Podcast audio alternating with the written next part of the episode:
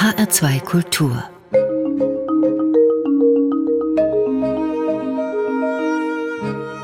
Doppelkopf Heute am Tisch mit Stefan Klöckner. Gastgeber ist Andreas Bomber.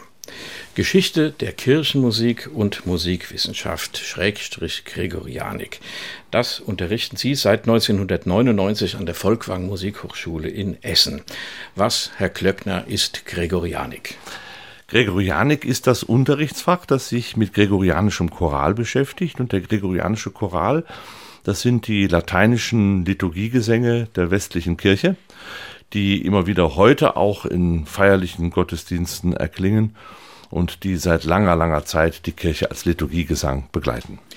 Ich bin mir gar nicht sicher, ob alle Hörerinnen und Hörer wissen und mit Gregorianik eine bestimmte Musik verbinden. Deshalb hören wir mal ganz kurz hinein, wie das klingt. Es ist der Eingangsgesang der Weihnachtsmesse. Puer natus est, ein Kind ist uns geboren. Puer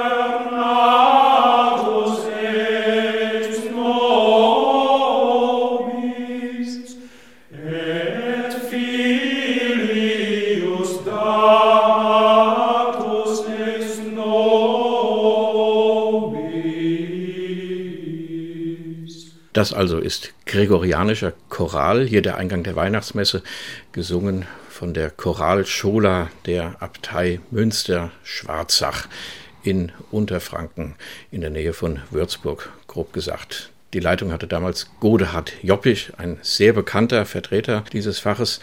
Herr Klöckner, Gregorianik und was wir eben gehört haben, das klingt irgendwie sehr alt. Wie alt ist diese Musik? Das ist gar nicht so leicht zu beantworten, weil man schauen muss, welchen Repertoireteil man nimmt. Also die gregorianischen Hymnen, die quasi die Paten unserer Kirchenlieder sind, Strophengesänge, gehen schon zurück ins vierte Jahrhundert. Aber das Repertoire, das wir heute am meisten singen, die Messgesänge, die Stundengebetsgesänge, sind grob gesagt 1200 Jahre alt. Woher kommt dieser Name Gregorianik? Gregorianik kommt oder gregorianischer Choral leitet sich ab von Papst Gregor dem Großen, der von 590 bis 604 Papst gewesen ist und eine große Autorität war in liturgischen und musikalischen Fragen. Er hat de facto überhaupt nichts mit dem Gesang zu tun, aber man hat es ihm quasi so ehrenhalber untergeschoben, hat also gesagt, wenn wir das so benennen, wenn eine Person quasi Pate dafür steht, dann ist der Gesang nochmal in einer anderen Würde. Und so ist der gregorianische Choral zu seinem Namen gekommen. Ist diese Musik, dieser gregorianische Choral von irgendjemandem erfunden worden oder stützt er sich auf eine Tradition und wenn ja, auf welche? Der gregorianische Choral hat Vorläufer. Das ist zum Beispiel ein Choral, der in Rom gepflegt wurde, zur alter Zeit. Wenn ich jetzt sage alter Zeit, dann meine ich die Zeit so vom dritten bis zum sechsten, siebten Jahrhundert. In Mailand, in Byzanz, nördlich der Alpen, in Spanien, also heute im spanischen Bereich. Und im Laufe der Zeit ist, sind zwei Repertoires zusammengewachsen. Das heißt also, nördlich der Alpen, die altgallikanischen und die altrömischen Gesänge sind dann zusammengefügt worden aus politischen Gründen. Das hatte mit Karl dem Großen zu tun. So kann man dann eben sagen, ist der gregorianische Choral ein Mischprodukt. Man kann nichts über die Komponisten sagen, weil man da vollkommen im Dunkeln ist aber äh, wir wissen nur eben so ungefähr, wer waren die Paten, aber die Eltern kennen wir nicht, so müsste man es ausdrücken. Ne? Aber Sie denken doch sicher auch manchmal, wer könnte das gemacht ja. haben? Wie ist diese Musik beschaffen? Was hat die mit dem Text zu tun? Wie haben die Menschen gedacht, die das erfunden, komponiert haben? Denn klar, irgendeiner ja. muss damit angefangen haben ja komponiert oder kompiliert zusammengestellt, man weiß es nicht ganz genau, aber das müssen auf jeden Fall Menschen gewesen sein, die sehr, sehr eng verbunden waren mit der klösterlichen Spiritualität, die täglich mit Psalmen umgegangen sind. Denn, wie Sie es gerade schon gesagt haben, die Musik ist ja im Grunde nicht primär ein musikalisches Geschehen, der gregorianische Choral, sondern es ist ein textliches Geschehen. Also zuerst war der Text und die Art und Weise, wie man den Text betont hat, wie man ihn ausgesprochen hat, wie man ihm Klang verliehen hat. Diese Art und Weise, das ist im Grunde die Wurzel für die Vertonung der Gesänge. Gode hat Joppich, den Sie eben erwähnten, der hier mein Lehrer und Vorgänger war, pflegte immer zu sagen, die äh, Vertonung eines Gesangs ist Niederschlag von Betonung des Textes. Also wenn man einen Text empathisch ausspricht, quasi ausruft und mit Bedeutung unterlegt, dann nähert man sich so der gesungenen Form, wenn man so will. Also wenn es freudig wird, dann geht die Stimme hoch. Wenn es betrübt wird, geht es vielleicht ein bisschen runter, da werden die Intervalle ein bisschen kleiner.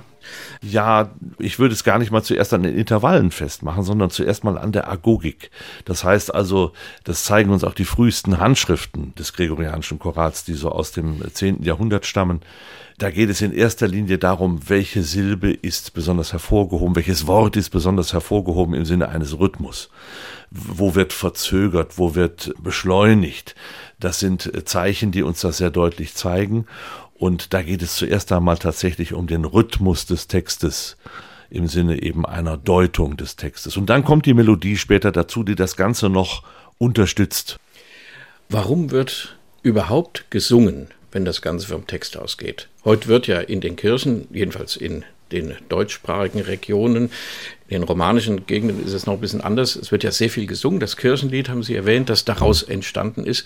In der evangelischen Kirche erlebe ich es, dass Psalmen wie singt dem Herrn ein neues Lied, ein Satz, der sich wie ein Befehl ausnehmen könnte, Psalm 96 und 98, dass das gesprochen wird und nicht gesungen. Warum singt man in der Kirche? Ich denke aus zwei Gründen. Zum einen die Stimme heben, also wirklich im wahrsten Sinne des Wortes anheben zu einem Gesang. Das ist äh, noch einmal eine ganz andere Dimension von Ausdruck. Natürlich kommen ganz andere Ausdrucksparameter dazu. Das heißt also, es kommt äh, Klanglichkeit dazu, es kommt eine ganz andere äh, Sprache der Intervalle und der Harmonik dazu. Und zum anderen glaube ich, ist das eine emotionale Qualität, die weit über das Sprechen hinausgeht. Also Freude, aber auch Klage. Wenn man das dann hört, mich beeindruckt das immer wieder, insbesondere bei den jüdischen Kantoren, wenn ich die höre, mit was für Lauten, mit was für einer expressiven Stimmgebung, die eben so etwas ausdrücken können. Da merken Sie, dass das Singen eine ganz andere Qualität hat und den Text auch nochmal in, in eine ganz andere Dimension hebt. Kann man das vergleichen mit sehr profan verglichen mit dem Singen auf dem Fußballplatz? Das geschieht ja auch in besonderen Momenten. Das geschieht auch in besonderen Momenten. Da hat es wohl vielleicht sehr stark mit der Gruppenidentifikation zu tun und dem Anfeuern. Die Funktion mag eine etwas andere sein. Der Anlass sicherlich das Gemeinschaftsstiftende natürlich. Das habe ich eben, habe ich fast noch vergessen. Das müsste man noch dazu tun. Das Singen stiftet eine Gemeinschaft, die dann durchaus auch auf dem Fußballfeld eben mit einem Schlachtruf sein kann. Ne? Mhm. Bevor wir zur ersten Musik kommen, Herr Klöckner, die auch sehr alt sein wird. Wie hat sich diese Musik verbreitet? Sie haben vorhin so gesagt, da gibt es eine gallikanische und eine römische Tradition. Ja gut, das war in den Klöstern, die Mönche waren selten mobil. Wie hat sich dieser Choral verbreitet? Haben Sie sich das gegenseitig vorgesungen? Hat man den aufgeschrieben? Hat man das dann mit der Post quasi ins nächste hm. Kloster geschickt? Ja, ich glaube, dass der gregorianische Choral ohne das kulturelle Rückgrat Europas, nämlich den Benediktinerorden, gar nicht denkbar ist. Wir müssen uns das so vorstellen, dass dieser Einheitsprozess, den ich eben schon erwähnte, also Karl der Große einigt das Reich nördlich der Alpen und sagt, ich möchte gerne römische Liturgie haben, holt sich den Gesang aus Rom, de facto vermischen sich die in seinem Reich verbreiteten Gesänge mit den römischen Gesängen und es entsteht der gregorianische Choral daraus. Und ab einem gewissen Punkt sagt man so, das jetzt haben wir diese Gesänge und die werden jetzt fast normativ mit normativer Autorität weiter verbreitet. Und dazu braucht man den Benediktinerorden und man hat lebende Gesangbücher zuerst, nämlich die Kantoren und Kantorinnen. Und die werden ausgetauscht tatsächlich. Die sind schon häufiger auf Reisen gewesen, dass sie eben in die einzelnen Klöster gegangen sind, das dort vorgesungen haben, gesagt haben, so wird das, so muss es sein, zusammen mit Büchern, die dann eben tatsächlich diese Norm auch kodifiziert haben. So muss man sich das vorstellen. Das ist, glaube ich, auch der benediktinischen Spiritualität und der fantastischen Organisationskraft des Benediktinerordens zu verdanken. Jetzt kommt Musik. Hildegard von Bingen, ein Gesang, den stellen Sie am besten selbst vor und sagen vielleicht auch etwas zu dieser Komponistin, die ja nicht nur in musikalischen Welten, sondern bis hinein in esoterische Wolken Furore gemacht hat in den letzten, kann man sagen, 20, 25, 30 Jahren. Ja, sogar noch etwas länger zurück, vielleicht 1980 hat diese große Hildegard-Renaissance begonnen. Also Hildegard von Bingen, Benediktiner, Äbtissin mit sehr großem Selbstbewusstsein, eine große Gelehrte, eine Prophetin, Prophetissa Teutonica nannte man sie, die deutsche Prophetin die deutsche Prophetin. Sie hat 77 oder genau genommen mit Ordo Vetutum 78 Gesänge hinterlassen, die weit über die Gregorianik hinausgehen in der Melodiebildung, aber denen man doch deutlich anmerkt, dass sie von diesen Gesängen sehr inspiriert sind. Sie gehört mit zu den expressivsten Komponistinnen eigentlich durch alle Zeiten hindurch.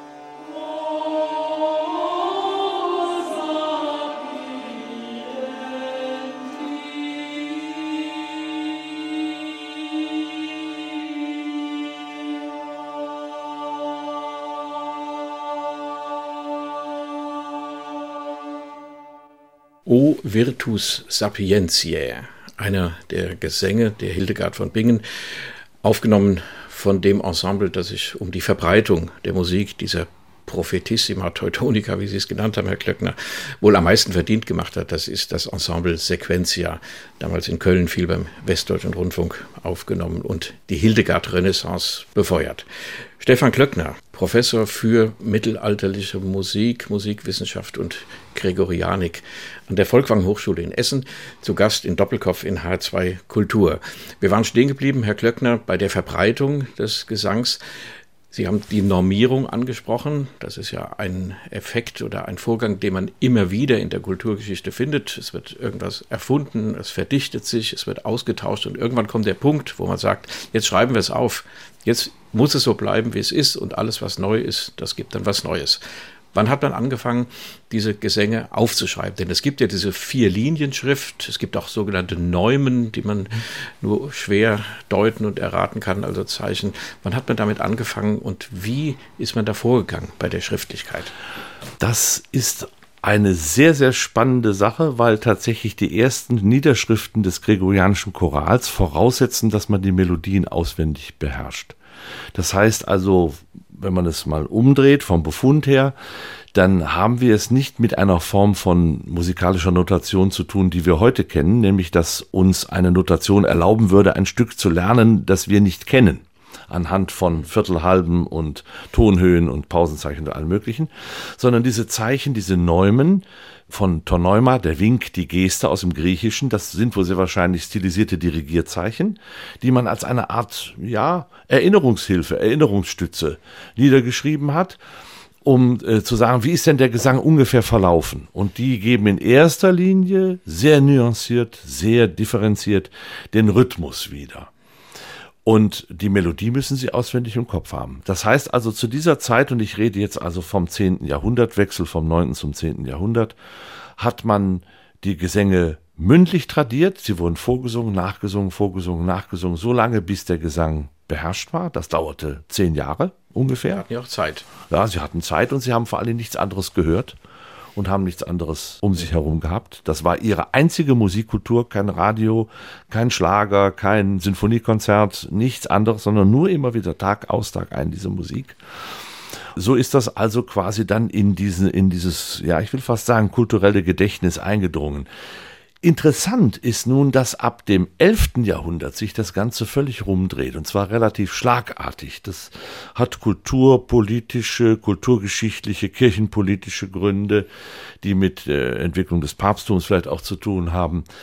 Und ich bringe das dann auch in Verbindung mit solchen Personen wie Guido von Arezzo, der also äh, in der ersten Hälfte des 11. Jahrhunderts gelebt hat und der jetzt sagt, ich erfinde eine Notenschrift, nämlich das Liniensystem, was wir heute auch haben. Das erlaubt es euch, einen nicht bekannten Gesang innerhalb kürzester Frist zu lernen. Also es dreht sich ganz genau rum. Das ist natürlich auch ein Imagewechsel in der Spiritualität. Es geht nicht mehr um das Lernen im Sinne eines, das wird bei mir Fleisch und Blut, dieser Gesang, der geht mir in Fleisch und Blut über, sondern das ist äh, jetzt äh, tatsächlich die Einheit der Melodie oder Einheitlichkeit der Melodie als kirchenpolitisches Signal.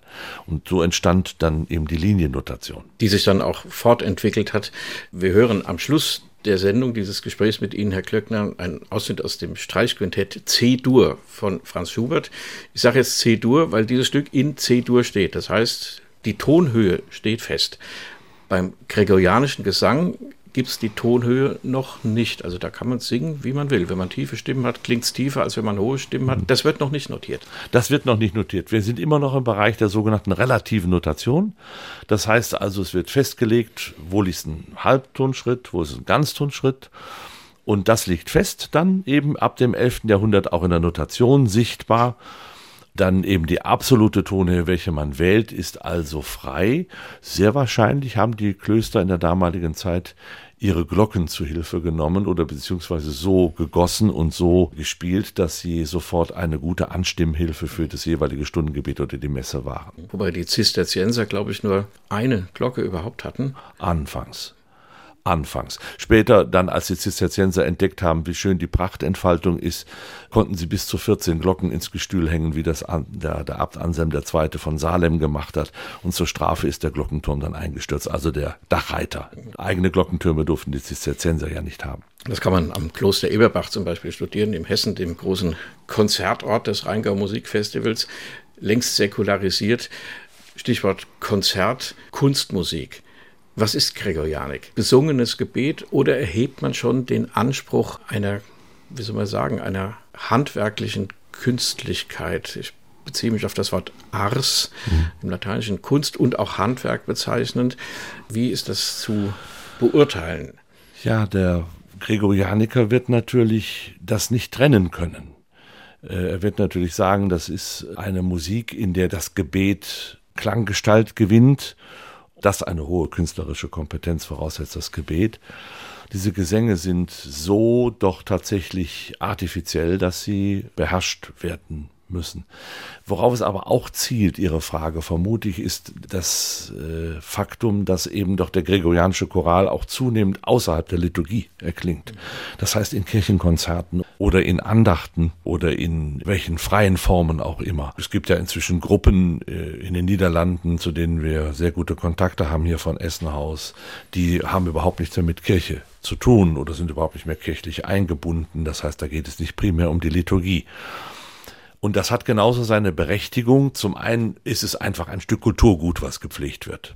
Und zum anderen ist es natürlich auch eine ganz große Chance, Menschen damit in Kontakt zu bringen, was ist lange Zeit eben tatsächlich dieses erklingende Wort der Heiligen Schrift gewesen. Und äh, Sie können bei der Gelegenheit auch lernen, wie lebendig das gewesen ist, wie ja im Grunde existenziell die menschlichen Situationen zum Ausdruck gebracht werden. Trauer, Freude, Jubel, Klage. Und darin können sich viele Menschen wiederfinden, die mit der Kirche ansonsten nichts am Hut haben. Das heißt also, der gregorianische Choral hat eine gewisse Spiritualität in sich, die sich vom Text, den der Choral ja eigentlich verstärken wollte, losgelöst hat. Das ist ja in Latein, das kann heute kaum noch jemand, müsste es dann eine Übersetzungshilfe geben oder Liedblätter, wo das unten draufsteht, was da gesungen wird. Also diese Spiritualität, die hat sich im Grunde verselbstständigt, kann man das so sagen? Das kann man sagen.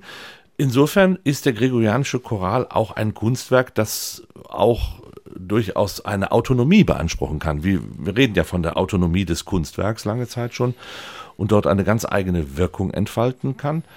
Und das finde ich durchaus sehr spannend und eine Herausforderung. Es gibt Menschen, die beklagen das, die sagen, ach Gott, warum denn jetzt weg von der Kirche und so. Aber das ist ein kirchliches Denken, das von innen nach außen geht. Ich gucke lieber auf die umgekehrte Perspektive. Das heißt, ich gucke von außen drauf. Das ist äh, gesünder.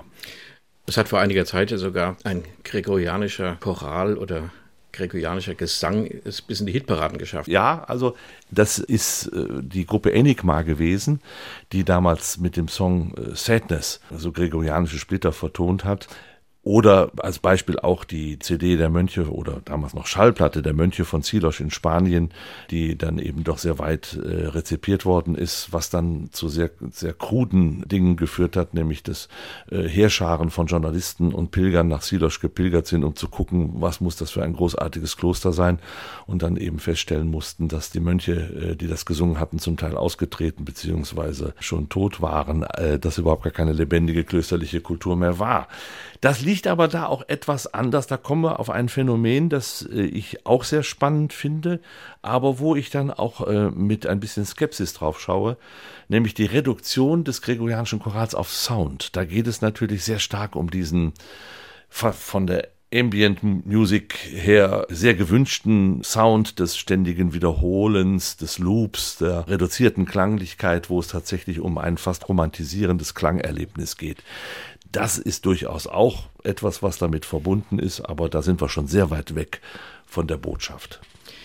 Jetzt kommt wieder Musik, Herr Klöckner. Ein spezielles Stück, was sich fast anschließt an das, was Sie gesagt haben. Heinrich Schütz, der dritte Teil, der letzte Teil der sogenannten musikalischen Exequien, eine Begräbnismusik für einen Fürsten von Reuß, der sich das gewünscht hat. Und Schütz macht Folgendes. Er lässt den Gesang des Simeon, zu dem das Jesuskind gebracht wird und der dann ausruft, jetzt kann ich in Frieden sterben, denn ich habe mein Heiland gesehen, wird kontrastiert mit einem dreistimmigen Chor aus dem Hintergrund, der aus dem Himmel kommt. Selig sind die Toten, die in dem Herrn sterben. Das singen die beständig. Da geht also die Seele von dem Gesang des Verstorbenen, des sterbenden Simeon über in den Himmel. Und wenn man das im Konzert inszenieren kann, das wird ja heute meistens im Konzert gemacht mit einer großen räumlichen Aufteilung, dann ist das ein wunderbares Erlebnis. Hier kommt die Aufnahme mit dem Dresdner Kammerchor unter Hans-Christoph Rademann.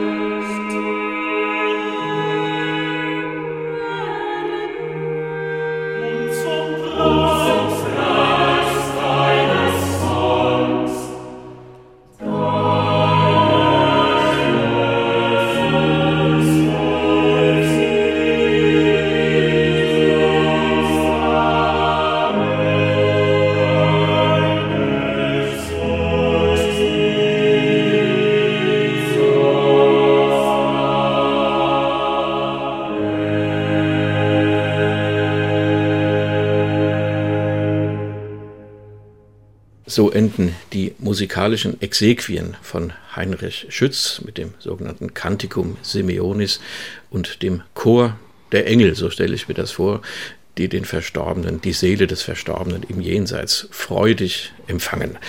Eine Aufnahme mit dem Dresdner Kammerchor unter Hans-Christoph Rademann.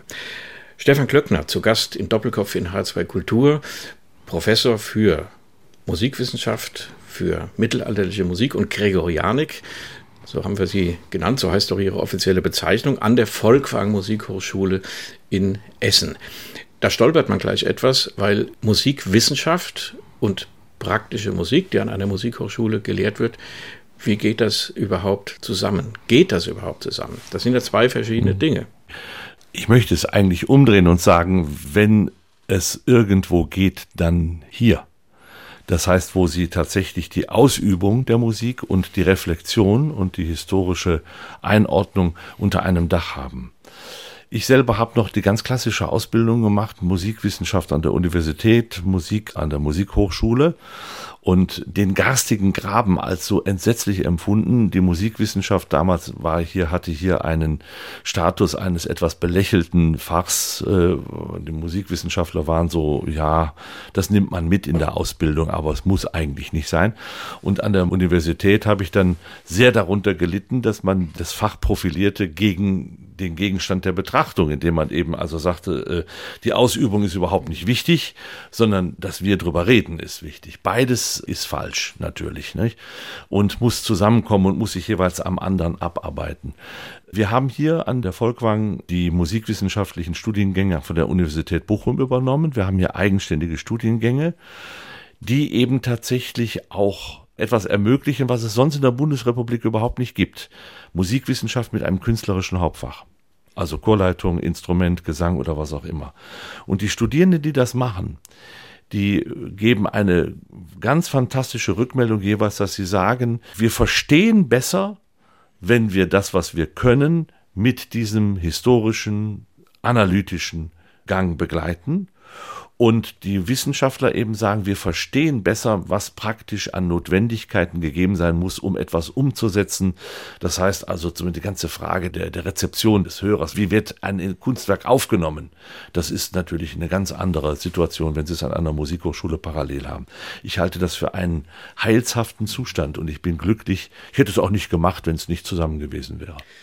Bewährt sich dieses Konzept? Ich persönlich kenne viele Musiker, die tolle Musik machen, aber sich um das, was Sie eben gesagt haben, um Analyse, um historische Einordnung, um historisches Wissen und so nicht weiter, nicht großartig interessieren. Ja, das mag sein. Es mag auch sein, dass es wirklich Menschen gibt, die mit einer großen intuitiven Begabung äh, ein Kunstwerk interpretieren können, ohne dass sie jemals analytisch darauf zugegangen sind.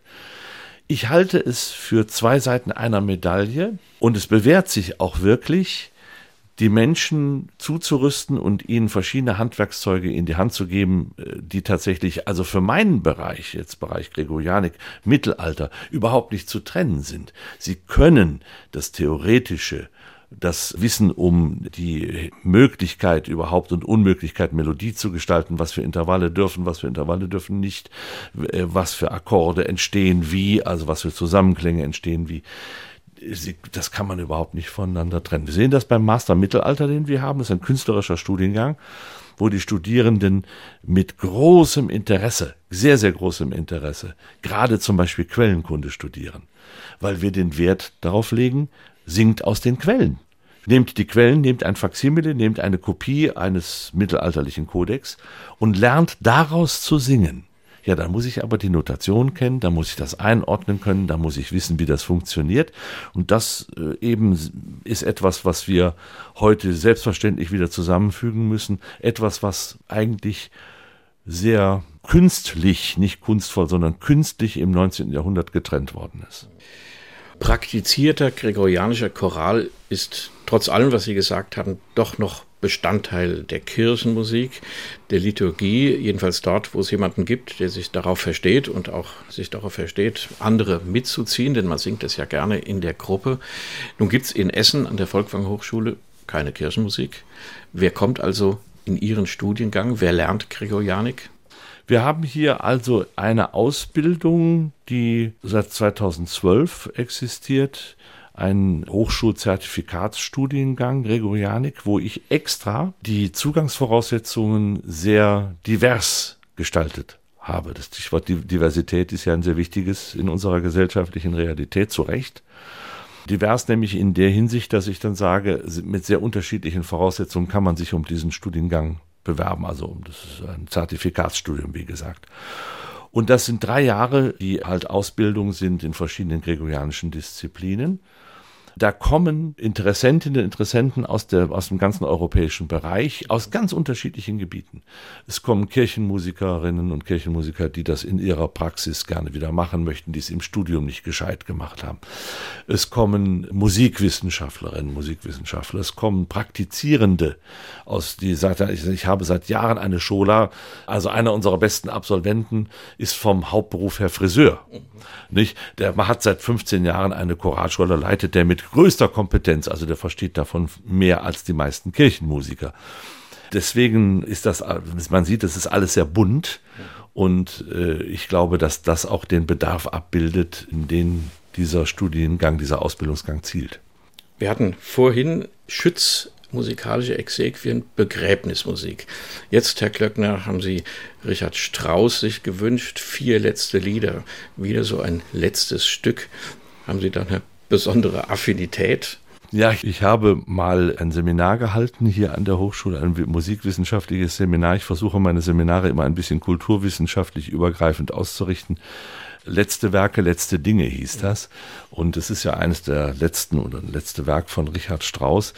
Was mich hier aber an diesem Stück besonders fasziniert, äh, ist der Text und die Art und Weise, wie er umgesetzt wird, dass eben Richard Strauss hier nicht nur die Stimmung einfängt, der Tag hat mich müd gemacht, Hände lasst von allem tun, Stirn vergisst du alles Denken, dieser wunderbare Hesse-Text, sondern eben auch, wie die Stimme die Melodie formt und in welcher wunderbaren melodischen Expressivität das stattfindet. Das ist etwas, was mich immer bei Richard Strauss und seinen Liedern dann doch sehr beeindruckt hat. Sie haben sich die Aufnahme mit Gundula Janowitz gewünscht und hier ist sie.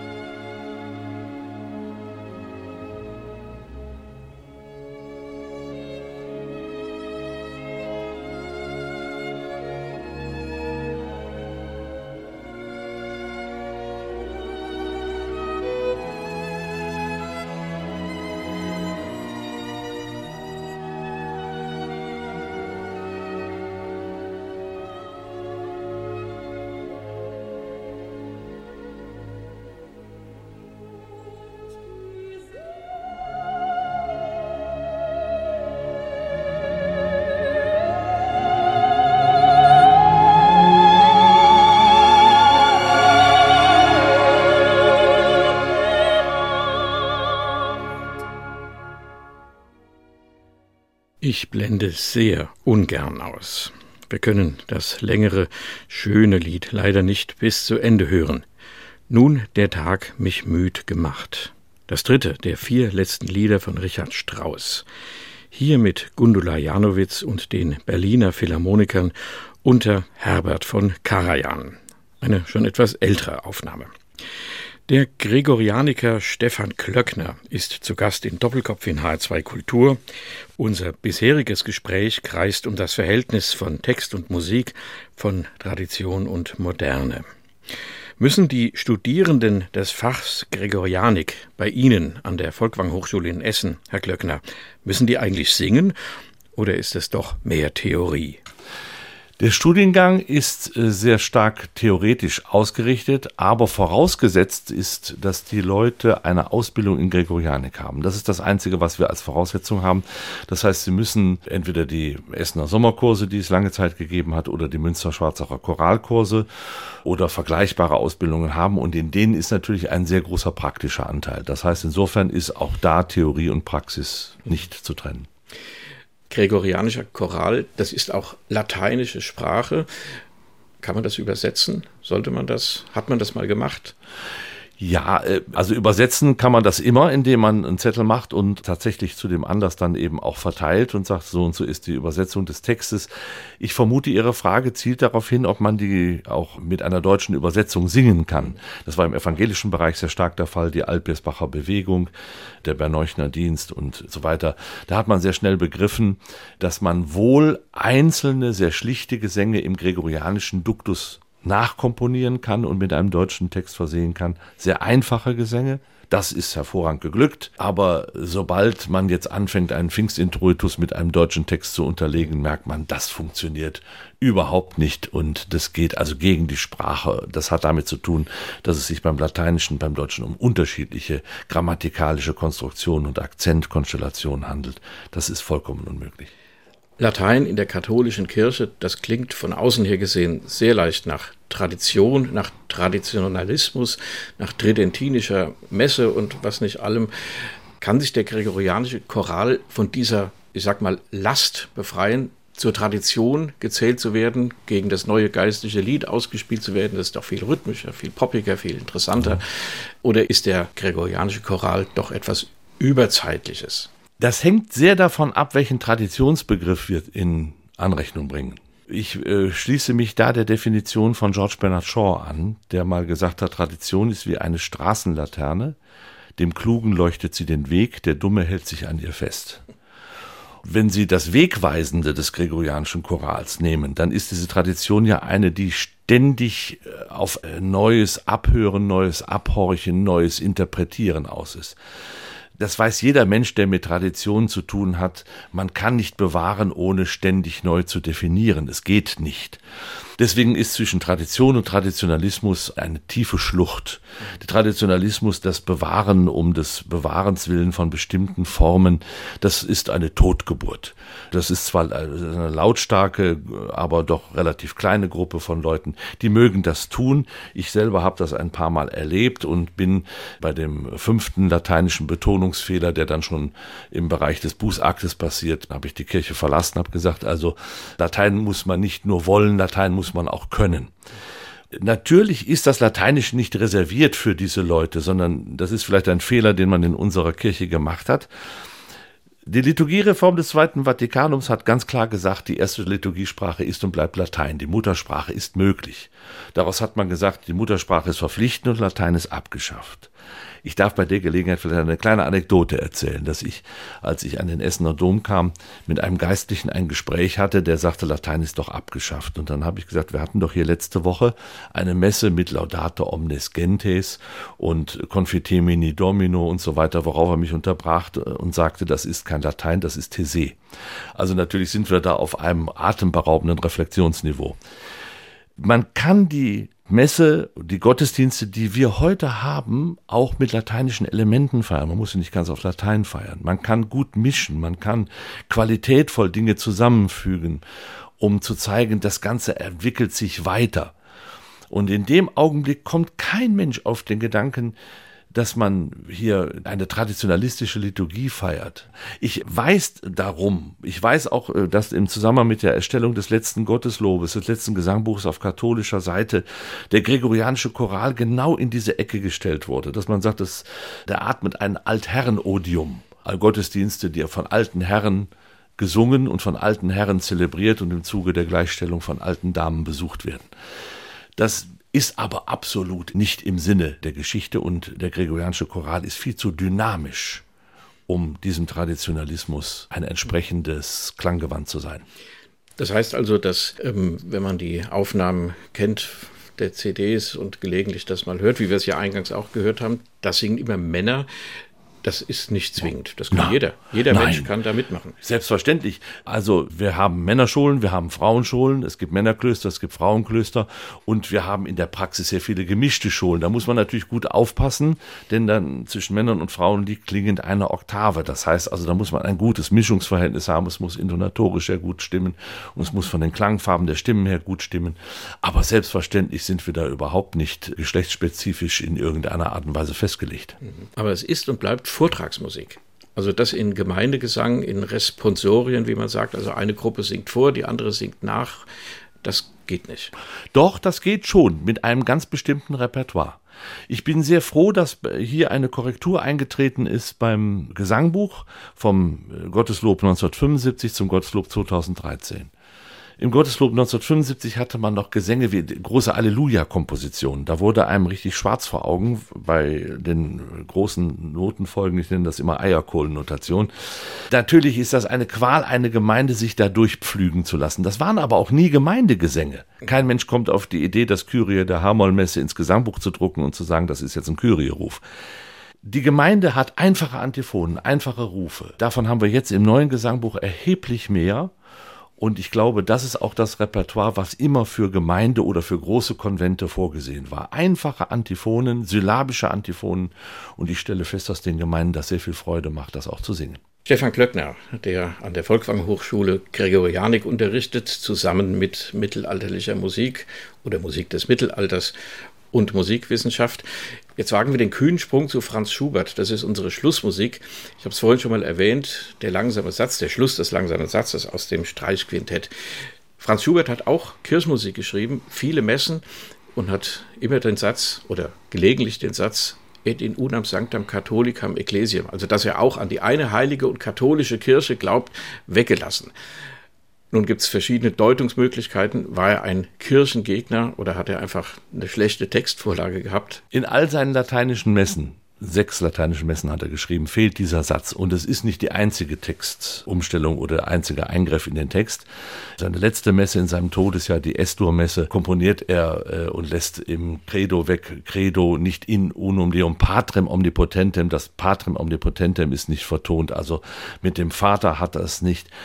Inwiefern das biografische Gründe hat, das kann ich nicht sagen. Ich meine aber auf jeden Fall aus seinen Briefen und aus seinen Schriften und seinen Lebensreflexionen doch deutlich herauszuspüren, dass er einen großen Abstand hat zur Kirche seiner Zeit, zur verfassten Kirche seiner Zeit die natürlich von typisch romantischer Anti-Aufklärung und Druck und ja, starken Pressionen geprägt war. Damit konnte er überhaupt nichts anfangen. Schubert selber war ein zutiefst religiöser Mensch mit einer großen religiösen Emotionalität, die sich allerdings in ganz anderen Kompositionen äußert. Ich sehe viel in seinen Liedern, gerade in seinen späten Liedern, wo er sich mit existenziellen Fragen des Menschen auseinandersetzt, Tod und Leiden.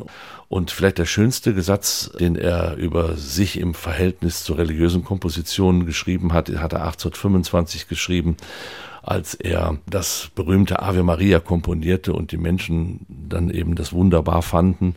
Und er sagte, es kommt daher, dass ich mich zur Andacht nie forciere. Er zwingt sich nicht. Und das ist das, was aus ihm herauskommt. Insofern ist er vielleicht ein Beispiel für den Umgang mit Religion und Religiosität in unserer Zeit. Und was hören Sie aus dem langsamen Satz dieses Streichquintetts? Ich höre ein Stück ja akustisches Paradies. So stelle ich mir den Himmel vor. Nicht nur von der Tonart her, er weicht ja da in dieses E-Dur aus, was bei Schubert immer eine besondere äh, Bedeutung hat, wenn er E-Dur wählt, sondern es ist auch die Art und Weise, wie Melodie und Rhythmus zusammengreifen. Der Himmel geht auf und so möchte ich empfangen werden am Ende meines Lebens im Himmel mit diesen Klängen. Gauthier Capuçon und das Quatuor Eben spielen. Stefan Klöckner, vielen Dank für das Gespräch. Gastgeber war Andreas Bomber. Vielen Dank fürs Zuhören.